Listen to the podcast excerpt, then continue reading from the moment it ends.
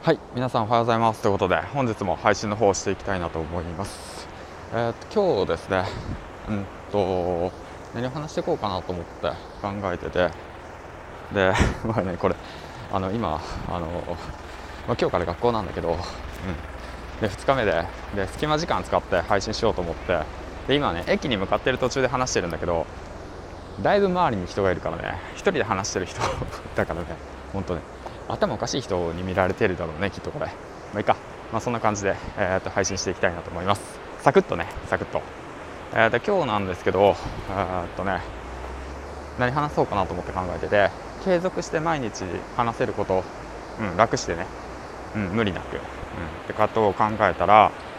あの学校まで往復3時間かかるんですよ実は。僕住んでるとこ超田舎だから。でそれで、まあ、それを生かしてね、まあ、読書してるんですよ、うん、だからその本の内容とかについてね話していけたらいいかなって思ってます。はい。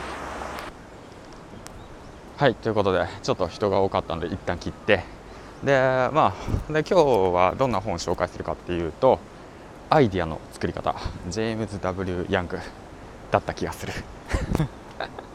を紹介していこうかなって思うんだけど、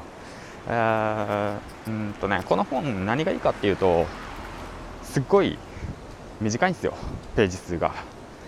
だからあの本ね読み始めたばかりで、うん、なかなか継続して読むことができないんだよっていう方に向けてもおすすめですね。うん1時間もかかんないじゃないですかね、うん、サクッと読める本です。でねまあこの本に書いてあることは何かっていうとまあタイトルにある通りアイディアの作り方ということでアイデアの作り方をね5つのステップで紹介してます、うん、でまあ簡単に説明すると1つ目が、えー、情報収集。で2つ目がその情報をまとめること。で3つ目が、えー、っとなんだろう頭の中に保存して放置すること、うん、で4つ目が、えアイディアが浮かぶのを待つこと。で5つ目が、えー、っと浮かんだアイディアを現実化することを考えること、まあ、この5つですね、うん、ざっくりね。この5つの段階で、えアイディアが生まれるっていうことですね。でこの本に書いてある中ですごい良かったなって思う一文があってアイディアっていうものは既存の、えー、だっけな既存のアイディアに過ぎないみたいなそのようなこと書いてあったんですよね、うん、であとは、えーと、アイディアっていうのは、えーと、商品の特殊知識と一般知識の掛け合わせである、うん、そういうようなことも書いてあってすごいねこの文章がね、えー、なんだろうな。頭に入ってきましたね。はい。まあそんな感じで、まあ、アイデアっていうものはね今現時点で現時点でねあまり知識がないものって言われてるから知識じゃないな 価値がないものって言われてるからね。うん。まあ今度何だったっけな箕輪さんが確か